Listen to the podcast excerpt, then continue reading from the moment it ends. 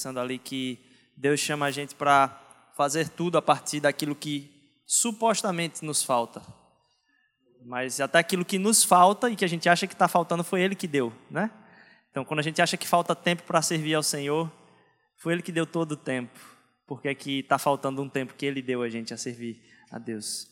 Fiquei pensando um pouco aqui, foi a respeito da, do tempo com. Quando o Aires chegou assim e disse: Márcio, que é do novo jeito, está aqui. Eu pensei que ia falar Márcio, que é da Mosaico, tem estado aqui com a gente e tá. Mas Márcio é um irmão querido que tem acompanhado a gente, tem estado junto conosco aqui como família. Tem sido uma, uma bênção muito grande a gente poder estar tá caminhando junto. E como é bom ver os irmãos servindo em cada área da comunidade. É muito legal, muito bom mesmo. Ah, a gente tem falado sobre Jonas, tem conversado bastante aqui sobre ah, o texto de Jonas e ah, a gente ainda tem um tempinho para seguir em frente com isso, com, com compartilhar a respeito do, do livro de Jonas, mas já passamos aí da metade, estamos aí caminhando na virada para o desfecho daquilo que Deus quer trazer para a nossa comunidade a partir desse texto tão, tão rico, tão diferente daquilo que é um texto, vamos dizer assim, religioso, que ele vai ah, de encontro, ele vai contra aquilo que é a coisa mais religiosa possível, ele é um, um texto que ele é escrito ao contrário do que é a expectativa das pessoas a respeito de um texto religioso. É, queria também, é, de novo, colocar a respeito dessa questão do batismo. Se você tem dúvida, venha, vai ser um tempo muito legal. Na terça-feira aqui, a gente vai começar esse, esse tempo de encontro a respeito do batismo e, e você é convidado a estar conosco. A gente falou em, em, em Jonas sobre. Ah, alguns pontos, né? A gente começou falando a respeito da fuga de Jonas, daí a gente falou a respeito de como Jonas lidou com essa fuga em relação a como ele pensava ah, que os outros, talvez, ah, que tivessem fora do, do âmbito de Deus, e a gente viu que o julgamento de Deus, ele, ele vem a respeito daquilo que é pecado, que nem todo que nem tudo que vem de ruim na nossa vida é fruto do nosso pecado, mas todo pecado leva a uma coisa ruim na nossa vida. A gente falou a respeito de como é a relação do povo de Deus com o mundo e de como isso ah, às vezes é uma, uma suposição errada da gente entender por onde Deus fala, porque Deus fala através da vida de todas as pessoas, quer elas queiram ou não, quer elas saibam que Deus é o seu Deus ou não. Às vezes Deus fala através da falta de Deus na vida das pessoas, mas mesmo assim Deus fala.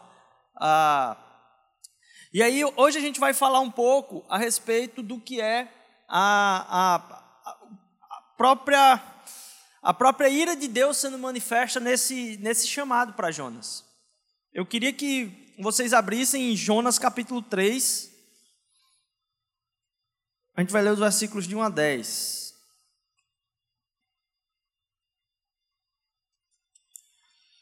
Jonas, no capítulo 3.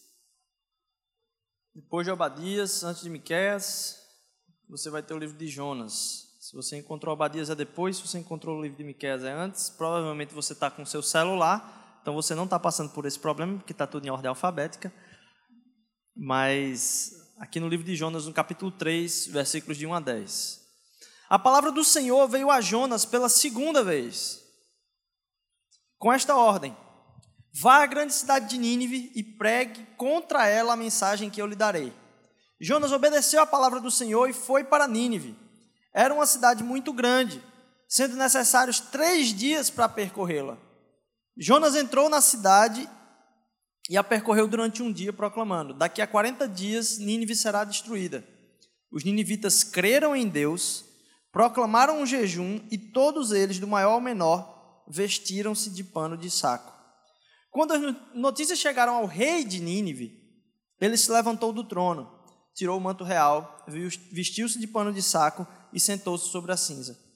Então fez uma proclamação em Nínive: Por decreto do rei e de seus nobres, não é permitido nenhum homem ou animal, bois ou ovelhas, provar coisa alguma. Não comam nem bebam. Cubram-se de pano de saco, homens e animais, e todos clamem a Deus com todas as suas forças Deixem os maus caminhos e a violência. Talvez Deus se arrependa e abandone a sua ira, e não sejamos destruídos.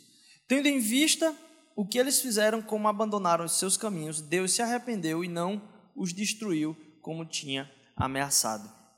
Pai, obrigado por essa tua palavra.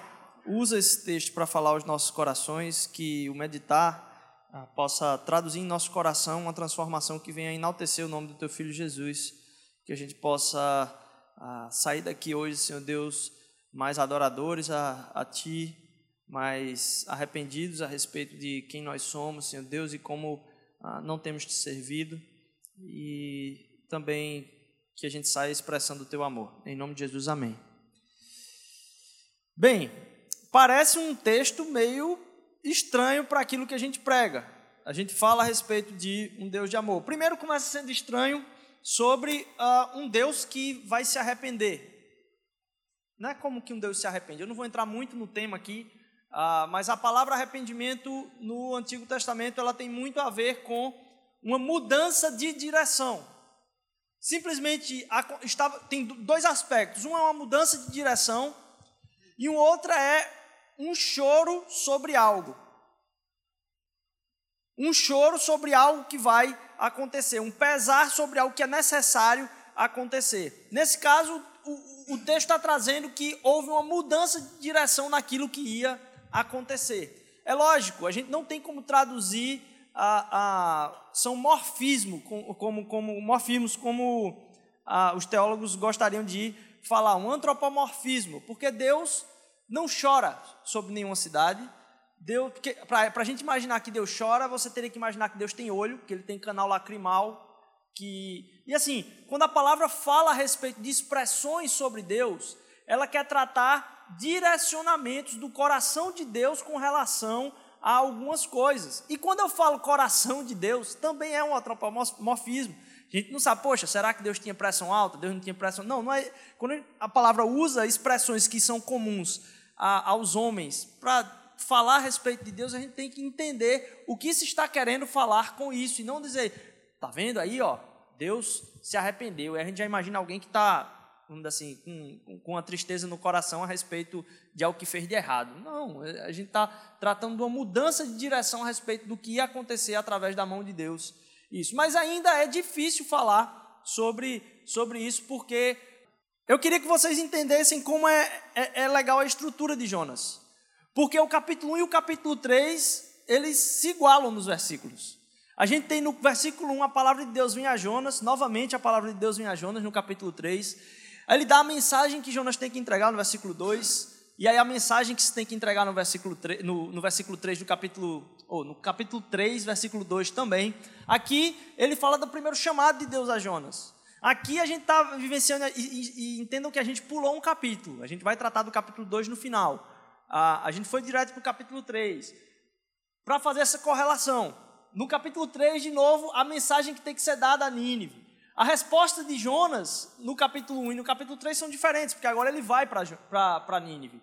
No capítulo 4 há o aviso a respeito do que vai acontecer. No capítulo 1, é, Deus está falando para Jonas o que, é que ele deve falar. No capítulo 4, ou no capítulo 3, ele, ele mesmo já está falando aquilo que vai acontecer ali. No capítulo 1, a resposta do. Desculpa aí o, o, o texto digitado errado. A resposta dos pagãos sobre aquela condição. No capítulo 1 são os marinheiros que vão dar uma resposta diferente daquilo que Jonas talvez esperasse que fosse uma resposta de pagãos a respeito do chamado dele. No versículo 5 de, de, do capítulo 3, você tem a resposta do povo de Nínive. No versículo 6 do capítulo 1, você tem a resposta do líder daquele barco que vai chegar e chamar Jonas para a missão dele e dizer: rapaz, como é que você fica calado aí tendo tempestade? Aqui no capítulo 3 você tem o líder, depois do povo ter se, se colocado em panos de saco, o líder reconhece o que o povo fez e decreta o jejum a partir disso. E no capítulo, no versículo 7, os pagãos respondem melhor do que Jonas respondeu.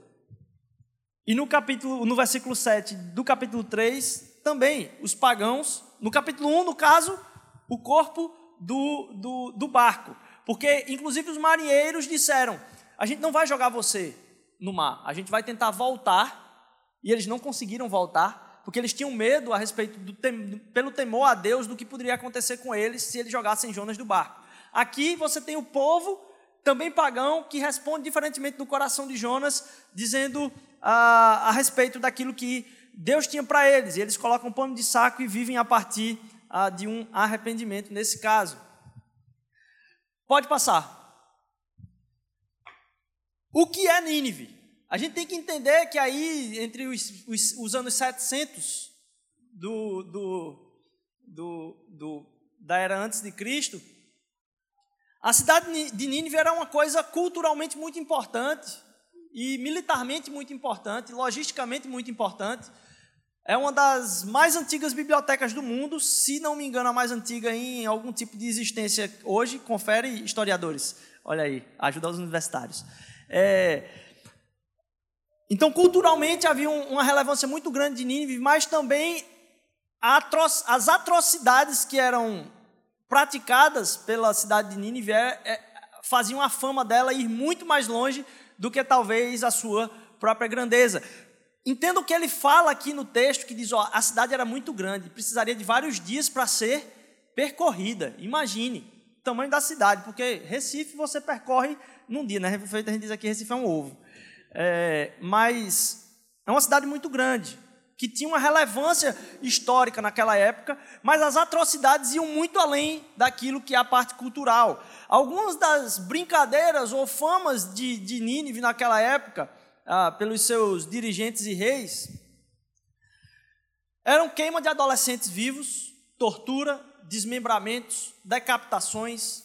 Existia o aperto de mão assírio, onde os inimigos eram cortados de sua perna, de suas duas pernas e de um braço, para que sobrasse simplesmente um último braço para que a pessoa apertasse a mão e vê-la morrer daquele jeito. Havia, além disso, ah, passeatas com as cidades conquistadas de membros da família que tinham que carregar em espetos a cabeça dos familiares mortos, numa passeata, numa grande passeata pela cidade, em detrimento da derrota pelo povo de Nínive. Daí você imagine o medo e o temor das pessoas em relação a Nínive. Além disso, as peles eram esfoladas, estendidas na parede para que a pessoa reconhecesse as pessoas ali, simplesmente em sua, suas peles estendidas nas muralhas. Como falar de uma mensagem para ser entregue para uma cidade como essa? E você começa a entender melhor o desespero de Jonas de não querer ir para um lugar como esse. Imagine alguém chegar nessa cidade e dizer: vocês estão tudo errado, vocês vão todos morrer. Imagine o tamanho do risco e da vulnerabilidade no qual Jonas tinha que se colocar para trazer uma mensagem em relação a, a, isso, ainda mais quando era um povo que, por causa dessa sua fama, era odiado. Além disso, a gente tem é, um outro fator que é interessante no, no texto de, Gênesis, de, de Jonas que é não é uma mensagem muito comum que a gente escuta falar a respeito do Deus de amor. Porque contra toda possibilidade que a gente tem hoje de falar o que é, que é a pregação do evangelho, como o evangelho ministra a vida das pessoas, Jonas vai para aquela cidade e a mensagem de Deus é para que Jonas vá lá pregar arrependimento. E talvez tenha sido uma das pregações que tenha tido maior efeito, eu não vou dizer evangelístico, mas tenha tido maior efeito no coração das pessoas. Alguém vai pregar arrependimento e toda uma cidade, talvez uma das maiores do tempo do tempo bíblico, se coloca aos pés daquilo que foi falado em jejum e panos de saco. Como é que é isso? Como que o centro da mensagem sendo arrependimento pode alcançar o coração das pessoas. Eu acho que hoje a gente tem uma dificuldade de entender isso, porque a gente tem tanto controle sobre tantas coisas na natureza que a gente não quer ser contrariado. Estava vendo uma reportagem essa semana a respeito do desenrolar de, um, de, um, de uma crise americana com relação às universidades. Foi descoberto um grande esquema que todos sabiam, mas foi exposto esse esquema de propina para que os filhos das famílias mais ricas entrassem nas universidades mais tops dos Estados Unidos. E esse esquema agora tem se desenrolado a ponto de estarem sendo assim, é, acusados, né, e provavelmente serão condenados vários professores, professores de educação física que talvez deram bolsa para alguém, é, ou colocar alguém na lista de bolsa, professores que fizeram uma facilidade nos testes ali para que algumas pessoas. E essas pessoas provavelmente vão para a cadeia. É isso que está acontecendo lá. E está mexendo muito com toda a estrutura de universidades, inclusive porque alguns pais fizeram isso sem o conhecimento dos filhos. Os filhos, teoricamente, na cabeça deles, passaram nas provas, já estão em andamento no curso e muito provavelmente esses caras vão sair e talvez enfrentar julgamento. Esses alunos que não nem sabiam disso mas vão enfrentar julgamento aí. E aí nos Estados Unidos se criou uma expressão que aqui não tem uma palavra é, tão comum para isso, porque seria a palavra de arado ou lavrar a neve. Eles têm usado que é o, o, o, o cuidado dos pais que lavram a neve. Na verdade, é aquela máquina que sai para limpar a neve na rua de cidades que tem um inverno com, com neve. Ah, eles têm usado o sentido de um cuidado dos pais que passa por limpar a neve para o caminho dos filhos, para que os filhos não encontrem dificuldade nenhuma, nem que seja um pouquinho de neve. E eles têm falado muito a respeito de aspectos da, da criação dos filhos e na forma como a gente coloca a realidade do mundo para os filhos e coloca a, a, o, o contrariar e os obstáculos na vida das pessoas, que formam pessoas que não podem ser contrariadas, pessoas que não têm possibilidade de enxergar qualquer tipo de viabilidade em escutar um discurso, se esse discurso vai contra a vontade delas. E eu acho que isso acabou sendo transferido para a forma como a gente prega o Evangelho. Como se o Evangelho fosse algo que vai ser simplesmente um adendo na minha vida. E que ele não vai contrariar muitas coisas com as quais eu vivo. Não só no âmbito onde eu talvez não conheça Jesus Cristo, mas já o conhecendo, muitas coisas que Deus quer fazer na minha vida e das quais eu preciso de arrependimento. Estava pensando antes de subir aqui, como esse final de semana é, e essa semana eu pensei algumas coisas e eu disse: Deus tem perdão de mim. Como eu, eu comecei a imaginar que o, o Evangelho é sobre produtividade ou sobre efetividade. Como eu pensei que o Evangelho é a respeito do quão bom eu faço alguma coisa e que não tem nada a ver com isso, que tu me aceitas do jeito. E eu colocando aqui diante de Deus, como meu coração ainda está distante de entender o caráter, o amor de Deus, a ponto da gente celebrar de uma forma tremenda, como a gente fez aqui hoje, dizer: grandioso és tu, ó Deus. Tu é que és grande, eu não consigo me relacionar por nada que o Senhor vai fazer por mim. Eu me relaciono contigo por quem tu és, e tu és grande. E essa dificuldade de entender a centralidade do arrependimento no caminhar do Evangelho, às vezes nos afasta, inclusive, do amor de Deus, porque a gente quer amor de Deus sem arrependimento. Se precisamos do amor de Deus e não precisamos de arrependimento, estamos ao mesmo tempo dizendo que somos perfeitos. E se somos perfeitos, não precisamos do amor de Deus. A nossa própria existência nos basta. Mas se falamos de uma caminhada que precisamos do amor de Deus, e entendemos que o seu amor é algo que vem a transbordar na nossa vida, nós estamos falando ao mesmo tempo de que nós precisamos de arrependimento. É lógico, aqui em Nínive não houve uma conversão especificamente. Ele não fala de sacrifícios sendo manifestos a Deus, ou uma circuncisão, que era o, a característica da conversão no Antigo Testamento. Mas deixa eu dizer, meu irmão, se você não se importa com o que Deus pensa a respeito, como Jonas, eu não tenho outra palavra sua vida vai ser uma destruição. Não tem como. Se a gente acha que a gente pode viver a nossa vida sem entregar a totalidade dela para o próprio Deus, e você quer viver a sua caminhada sem Deus, boa sorte, meu irmão. Deus abençoe. E você acha que as coisas que vão dar ruim na sua vida é, é algo que vai acontecer com você. Não, a sua própria consciência vai começar a perturbar a forma de existir. Porque o mundo não faz sentido sem Jesus. Você vai começar a sentir um vazio tão grande, porque tudo aquilo que você faz que tem sentido não te completa. É um caminho de autodestruição. E a gente vê isso acontecendo no nosso mundo, por, ah, por ausência de entender o Deus da justiça, e era o que acontecia na sociedade de Nínive também. O rico escraviza o pobre, e o pobre devolve isso no futuro, não a pessoa do pobre, mas a sociedade, a estruturação da sociedade devolve isso numa disputa com o crime. Porque aqueles que são marginalizados não encontram abertura para poder viver de uma forma minimamente digna e não encontrando saída, partem por soluções extremas que envolvem criminalidade.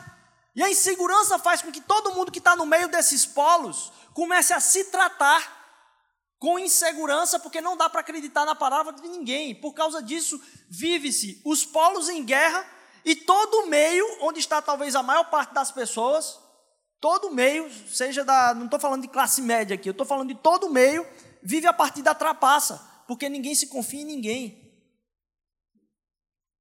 E a gente precisa de exortação para entender que a salvação da sociedade passa por exortação profunda.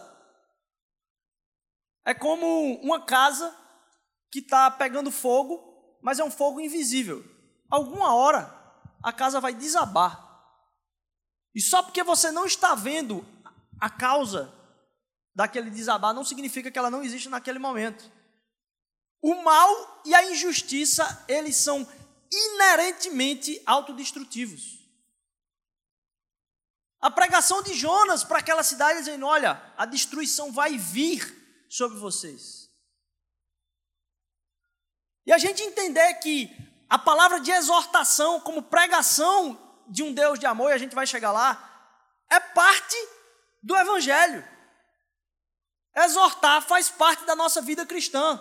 E eu tenho para mim que a gente tem, a gente não exorta não é por amor, é por egoísmo. A gente não exorta uns aos outros, não é por amor, é por se safar de se indispor. E porque a gente quer se safar de se indispor, a gente não se preocupa o suficiente com a destruição do outro, é que a gente não exorta. A palavra de Deus vem para exortar o nosso coração. O quanto que a gente tem deixado de lado os princípios daquilo que é a encarnação do Senhor Jesus na nossa vida de lado. Até quando você vai menosprezar os caminhos de Deus, meu irmão? Até quando? Até quando você vai brincar de Deus decidindo talvez os seus próprios caminhos? A conta vai chegar. E eu não posso deixar de falar para a gente, se a gente tem deixado a nossa vida ser guiada por aquilo que é o que eu acho que vai ser melhor, de novo, boa sorte. Boa sorte. Caminhar sem Deus é um caminho que pode parecer para você sem consequência. Mas quando a gente entende as consequências relacionais, emocionais de destruição da nossa própria família, de caminhada em vazio espiritual, de caminhada em vazio de significado de vida, e como isso afeta a minha espiritualidade, e como isso afeta as pessoas que estão ao redor de mim, é que a gente tem pessoas proclamando a sua própria felicidade em detrimento da infelicidade, inclusive, dos seus próprios filhos. Exortação é essencial, já trouxe aqui para vocês, talvez em palavras, não sei em imagens, pode passar aí o, próprio, o próximo slide. Essa imagem famosa onde você tem aí um abutre prestes a devorar uma, uma criança passando fome, e a coisa mais impressionante é ter um fotógrafo. Não é a imagem. A coisa mais impressionante é um fotógrafo. E muitas vezes tem pessoas na nossa no nosso relacionamento que você vê que está num caminho de destruição e você prefere bater a foto, porque você não quer se indispor com aquelas pessoas. Exortação é uma tradução de amor também, porque exige amor para se indispor um com o outro. Agora, percebam, exortação com relacionamento. Quando você deposita alguma energia em chegar perto, não adianta, senão Deus tinha mandado Jonas fazer uma carta, e não ele percorrer a cidade inteira. Porque tem gente também que quer entrar num lugar e exortar todo mundo à distância. Não é esse tipo de exortação. Quando a gente precisa colocar o pé dentro da relação. E mesmo assim dizer: saia desse caminho, mude a sua vida. Isso não é uma mensagem sem amor. Isso é uma mensagem, pelo contrário, cheia de amor. E o convite de Deus é para que a gente se renda aos pés de Jesus. E que a gente deixe o nosso malfeitio. Sem a dúvida, porque não há dúvida de que o coração de Deus está pronto para receber-nos, na mudança de posição. E esse é o dilema de Jonas, como Márcio bem colocou aqui: o coração de Deus estava pronto para receber o arrependimento de toda aquela cidade. Quem não estava pronto era Jonas. Deus está sempre pronto.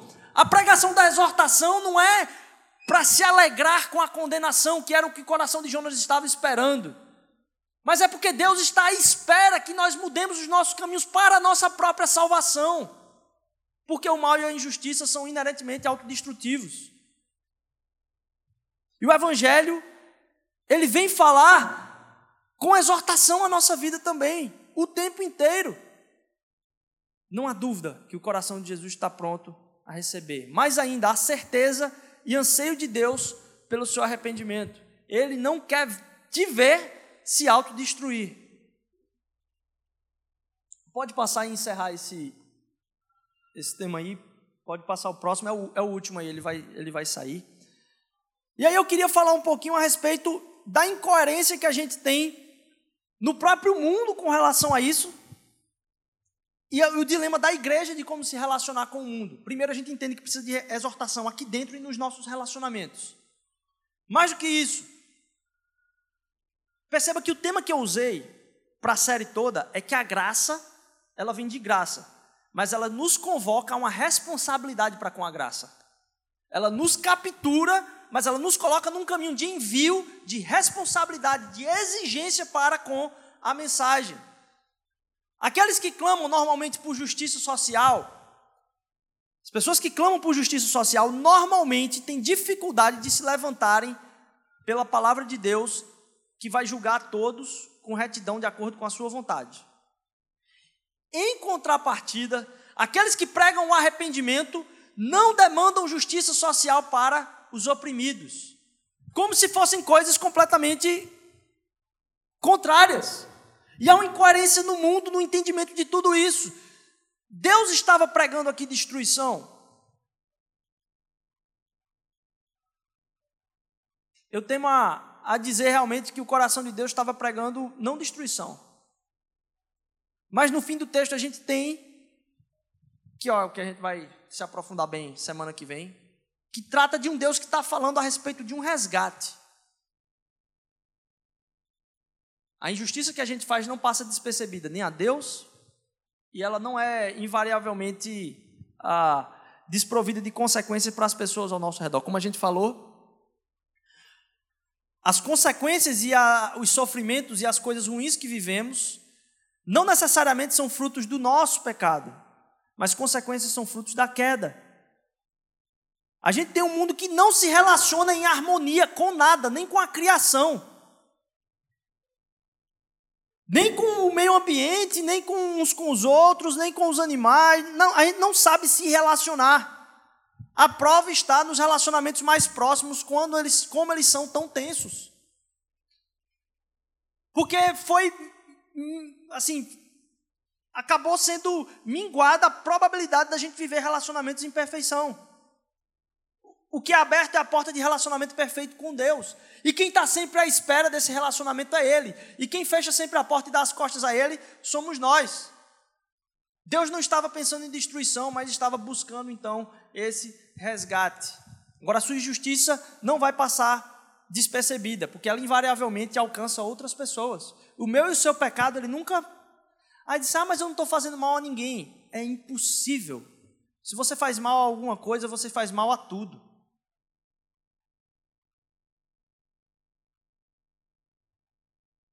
Eu quero falar sobre, então, essa incoerência que a gente tem em relação a como o mundo trata todas essas, essas, essas questões. Primeiro, o Evangelho vem fazer uma correlação muito profunda com a prática da justiça e a manutenção e sustentação da verdade da palavra. Várias vezes no Antigo Testamento você tem a, a palavra dizendo: olha, fale por aqueles que não podem falar por eles mesmos. Clame o direito daqueles que têm os seus direitos destituídos. Defendam os direitos do pobre e do necessitado. Ela não precisa falar, fale em nome daqueles que são ricos e poderosos. Não, não é que a palavra deixa de lado isso.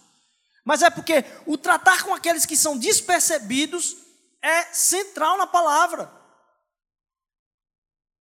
Como é que a gente pode combinar então isso no mundo de a prática do evangelismo e a prática da própria justiça social?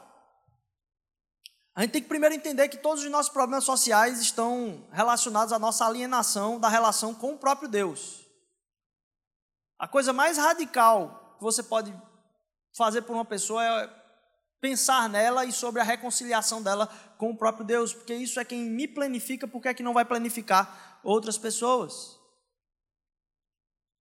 É engraçado porque há uma relação aqui também de Jonas com o mundo, no caso com Nínive, com cidades. Cidades são coisas complexas. E normalmente a igreja tem tido uma relação com cidades que é um pouco desprovida de glamour. O que há de glamour é quando alguém vai para um lugar distante de um centro urbano pregar o evangelho naquele lugar distante do centro urbano. E é engraçado que vezes repetidas na palavra de Deus a importância das cidades para Deus. E como a igreja vai sofrer um pouquinho mais, porque a cultura é muito mais ah, ah, sedimentada ali a partir de, de, de, grandes festas que vão, às vezes, em contraponto àquilo que é a mensagem do Evangelho. Isso é um desafio. A você converter as pessoas que têm saídas e oportunidades muito maiores do que num lugar remoto. A igreja tem muito mais desafios em entender a própria cultura da cidade, entender como mudar a cultura da cidade, como a gente tem aí a oportunidade de domingo estar tá num, num bairro que é completamente isolado uns dos outros, se reunindo para um café da manhã e proclamando um, um lugar de espaço comum onde a gente vai se encontrar e dizer que isso é bom, partilhar comida é bom, e a gente vai estar tá lá para falar isso, e a gente vai estar tá lá para dizer que celebrar juntos é bom. Isso é contra a cultura. E é engraçado porque no Antigo Testamento há uma mensagem muito específica sobre as próprias cidades, inclusive em Jonas. Jonas pensa assim, diz, ó, por que, é que o Senhor não matou todo mundo no final, né? E Deus fala, olha, eu me preocupo, e a palavra que ele usa é, no, no, no último capítulo é a palavra para humanidade.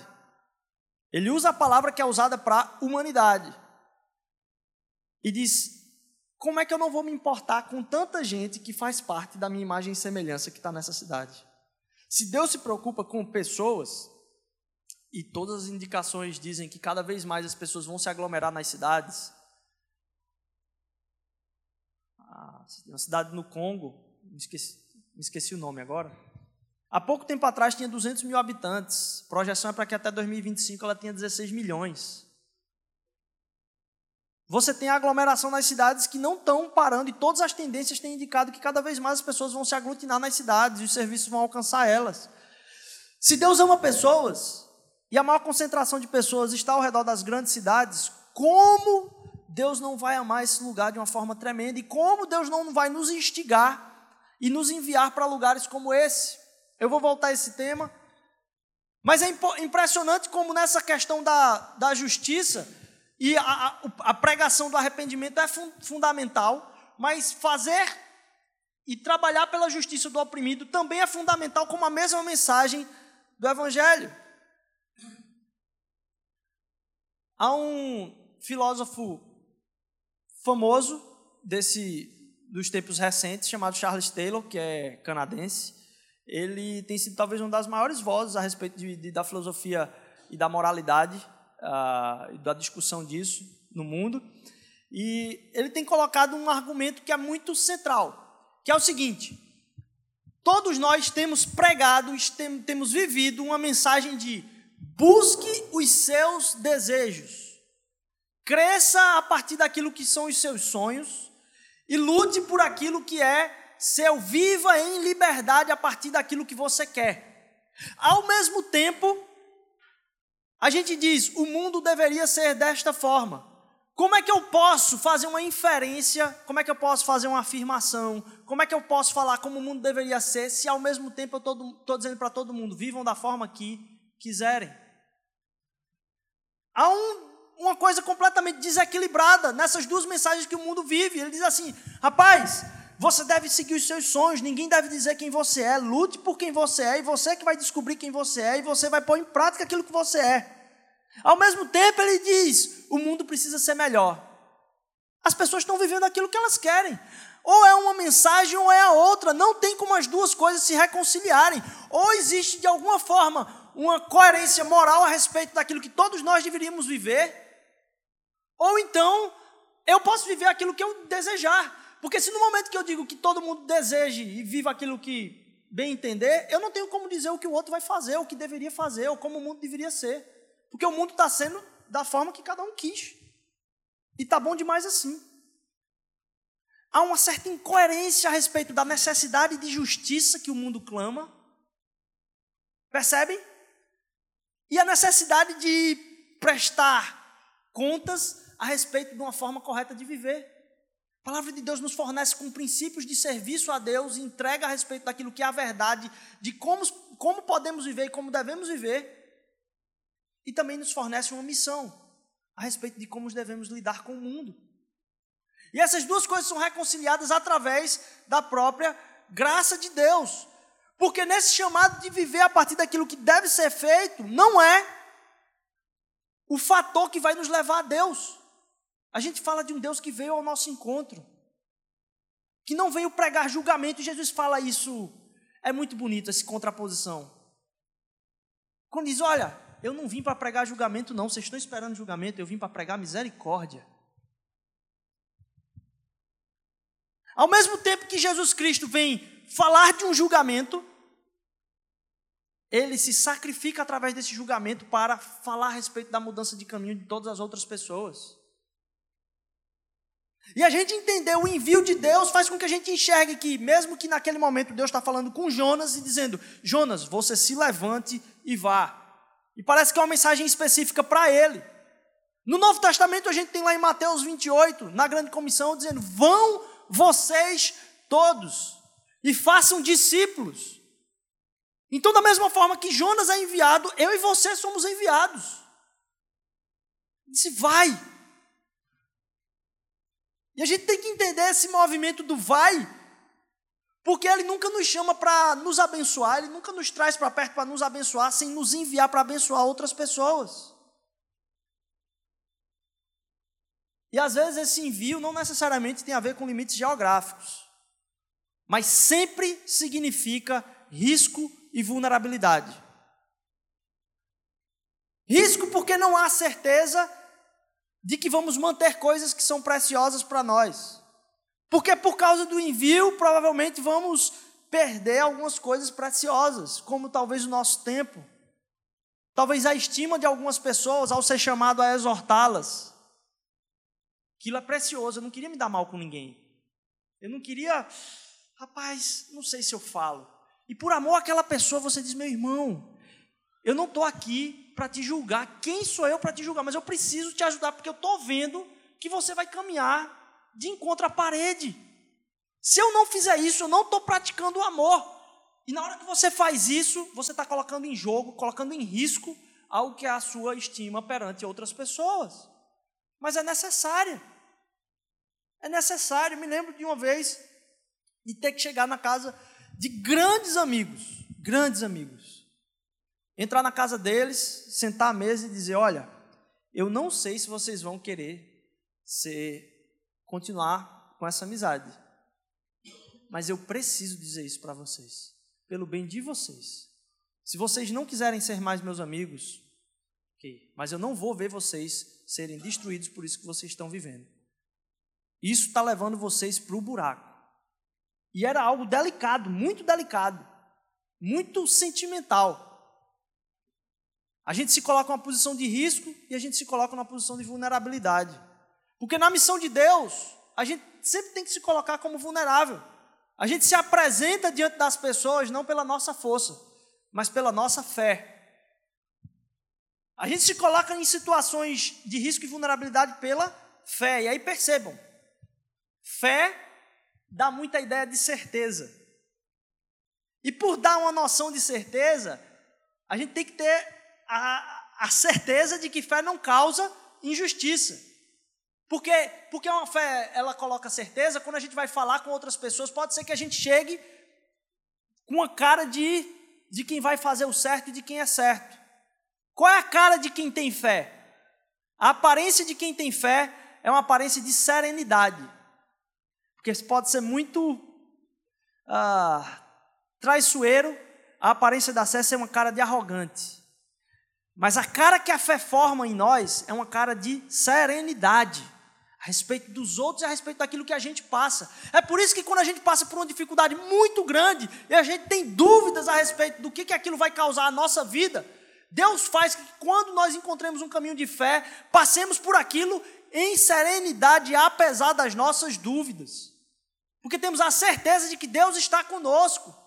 Então, pessoas que encarnam a fé, em detrimento muitas vezes de uma mensagem de arrependimento para o outro, não são pessoas arrogantes porque a fé não se manifesta em arrogância, a fé se manifesta em serenidade. E aqui é que está a, a, a, dúvida aqui de caminhos de Jonas. Porque no caso o que Jonas queria era ver a destruição das pessoas. E quando a gente pega, a, prega a destruição dos outros, é para o resgate deles, não para ver a destruição deles. Como é triste ver pessoas falando do Evangelho de Cristo Jesus e ao mesmo tempo se alegrando com a destruição de outras pessoas. Eu não posso deixar de falar isso aqui, meu irmão, porque senão eu estaria sendo ingênuo e não tendo amor com relação a vocês. Hoje eu estava num grupo e todo mundo sabe essa confusão que está aí por causa dessa, dessa data em relação à ditadura. E como é difícil. Como é difícil. Como é que a gente consegue ainda hoje menosprezar o sofrimento de outras pessoas por causa de qualquer tipo de ideologia que você tenha. Eu não estou aqui para falar de ideologia. Mas como você menospreza o sofrimento de pessoas para falar a respeito daquilo que você acha que é certo. Não me interessa o que você acha que é certo. Me interessa que o seu coração se importe com as pessoas que sofrem. Então, por favor, meu irmão, que vá uma palavra de exortação. Não menospreze o sofrimento daquelas famílias que sofreram no regime que tivemos aqui no século passado, em nome de Jesus. Porque como quando esquecemos no nosso coração dessa parte, já perdemos o evangelho. Perdemos o evangelho. Não importa as disputas que a gente vai ter, o nosso coração sempre tem, ao falar do sofrimento, pensar não com justiça, mas com misericórdia. Inclusive a nossa pregação de condenação é para a misericórdia de Deus alcançar a vida dos outros. E não para pisar, falando, olha, bem feito, a justiça está posta. Porque se a justiça estivesse posta na minha e na sua vida, ai de nós. E é engraçado. Até aqueles que sofreram a condenação de Deus, Deus vem falar sobre misericórdia, sobre a vida dos mortos, sobre a condenação. Porque Jesus Cristo vai falar: olha, quem vai clamar contra vocês, falando para os religiosos, é Sodoma e Gomorra. Quem vai pregar julgamento sobre vocês é Sodoma e Gomorra. Quando a gente fala de. É necessário encontrarmos e entrarmos em conflito. Mas a gente entra em conflito para falar de um Deus que está pronto para receber. A gente entra em conflito para falar de um Deus que quer resgatar a gente de um caminho que é da nossa autodestruição. Não porque eu não gosto do jeito que o outro vive a sua vida, mas porque eu estou vendo o caminho de destruição no qual ela está se metendo e eu quero por misericórdia a Deus, me colocar de joelho para que a pessoa tenha um, um resgate daquilo que pode ser uma vida com Cristo. E eu falo isso, meus irmãos, com um coração pesaroso, para que a gente também se coloque nessa posição na posição de ser exortados. Porque ser exortado é bom. Ser exortado significa que tem gente que cuida de você. Ser exortado significa que Deus cuida de você através da vida de outras pessoas. E em nome de não ser exortado, como é difícil cuidar de pessoas que você vê que a dificuldade é não deixar ser cuidado. E a vontade humana é dizer, ok, Deus abençoe. Mas Deus nos chama a ser insistentes no seu amor para com as outras pessoas. A mesmo quando somos negados, na maior das boas intenções, de voltarmos e irmos atrás de novo e de novo e de novo. E às vezes é alguém muito carente, assim, muito próximo a você, de, um, de, um, de um calor no coração muito grande a você, de um apreço muito grande, que falhou com você vez e vez e vez e vez, e você vai de novo lá ter que voltar para falar a mesma mensagem de misericórdia. Há esse chamado de envio de fé, vulnerabilidade e risco, mas onde a gente coloca, inclusive em mensagens que pregam a destruição, a gente vê resgate. Entendendo que o mundo está cego para o espírito. E essa mensagem é verdadeira. Quando o mundo diz, ah, vou pregar um mundo melhor, imagine all the people, né? All over the world, vivendo do jeito que eles quisessem. Não é isso. Se a gente fala de um mundo melhor, é porque a gente tem um compromisso um com o outro, de nos levar para esse lugar. Isso vai exigir de nós ser quebrantado, para nos colocar diante uns dos outros. Meus irmãos, meu sonho é que essa comunidade seja uma comunidade que se exorta, que não se furta de falar uns para os outros aquilo que é verdade. Por quê? Porque a gente, eu costumo brincar dizer, quando acontece uma briga, bora botar na mesa e vamos soltar o verbo ali mesmo. Porque aqui é o único lugar onde a gente pode tratar desse negócio. E depois de tratar, a gente vai se olhar com o mesmo olhar, porque o Evangelho faz com que a gente tenha um coração misericordioso um com o outro. Se até o UFC, os caras se quebram e saem com sangue na cara e depois dão um beijinho, um abraço ali no final, como é que a gente vê tanta gente com dificuldade de, de ter conversas difíceis dentro da comunidade de fé? Sobre esse envio, Abraão foi chamado e obedeceu, dirigindo-se a um lugar que mais tarde ele receberia como herança. É o que vai estar lá em Hebreus capítulo 11. Embora não soubesse para onde ele estava indo, pela fé ele peregrinou na terra prometida como se estivesse em terra estranha, viveu em tendas, bem como Isaac e Jacó, co-herdeiros da mesma promessa. Pois ele esperava a cidade que tem alicerces ou fundamentos, cujo arquiteto e edificador é Deus. O Evangelho vem para alcançar essas cidades, mas ela fala de uma outra cidade que vai vir. E essa cidade que vai vir tem fundamentos que permanecerão para sempre.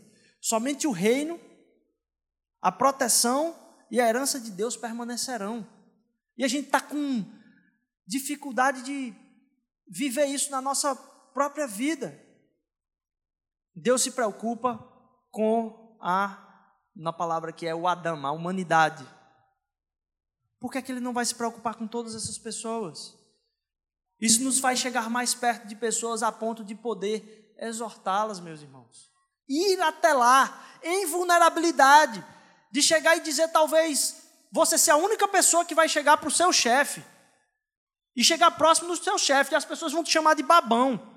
Mas você vai estar lá perto dele, porque sabe que o comportamento e a vivência do seu chefe tem um impacto direto em toda a sua equipe. Não porque você quer uma brechinha, mas se Deus quiser, Deus vai dar uma brechinha para você falar e exortar a vida dele, para o bem dele, para o bem da família dele, para o bem do casamento dele. Sem medo de perder o seu emprego, e você pode ter certeza. Muitas vezes Deus vai te exaltar através de exortações tão incomuns como essa. Porque não tem ninguém que o ame o suficiente para não se aproximar dele por um cargo. E esse precisa ser eu e você. Somente o reino, a proteção e a herança de Deus que vão fazer isso. Onde tem pessoas, há o coração de Deus. E o nosso coração precisa estar onde está o coração de Deus. A mensagem de Jonas é que Jonas não entendeu o coração de Deus. E ele diz: oh, Eu sabia que você era misericordioso o suficiente para perdoar a vida dessas pessoas. Então a mensagem de pregação de destruição era a mensagem do amor de Deus sobre a vida das pessoas. Que a gente possa estar submetido à exortação de Deus na nossa vida. E com temor de Deus, por sabermos que sem Ele estamos num caminho de autodestruição. Não é porque ele vai nos punir pelo nosso caminho, é porque a forma como ele desenhou o sistema da vida foi um sistema de permanecimento no seu amor, no serviço às outras pessoas, na busca pelo bem do outro, na busca pela adoração ao próprio Deus. Qualquer coisa que a gente fuja disso, a gente está indo por um caminho fora de sistema. Vai dar bug, vai dar erro, vai dar problema. Que a gente possa entender que o amor de Deus muitas vezes nos alcança para que a gente possa mudar os nossos caminhos. Para que a gente possa entender que mudar o nosso caminho foi a nossa salvação. E que a gente não fique imaginando que o Evangelho vem como um, adendo na nossa vida. Ou que a gente vai pregar o Evangelho para as pessoas para ser um adendo na vida delas. O Evangelho é tão profundo que faz com que eu mude os meus caminhos. Porque ele exige uma entrega completa de vida. Que a gente seja encarne, encarne mesmo esse evangelho, que vai exigir nos colocarmos em missão de risco e vulnerabilidade para pregar arrependimento para um Deus que quer resgatar, mas que ao mesmo tempo quer transformar as nossas vidas para abençoar a vida de outras pessoas e quer abençoar essa cidade porque ele se preocupa com as pessoas da cidade. Amém? Deus, obrigado por esse tempo. Eu quero te agradecer por essa palavra. Vem conosco ainda no, no restante desse culto e nos ajuda a entender o, a adoração a Ti passa por entregar nossa vida a Ti, a ser exortado por Ti, a saber que sem Deus não há sentido na vida, Senhor Deus. Usa nossas vidas, Pai. Nos quebra, Senhor Deus, nos exorta, Pai. Nos faz ter coragem de exortar uns aos outros em amor. Em nome de Jesus. Amém, amém, amém.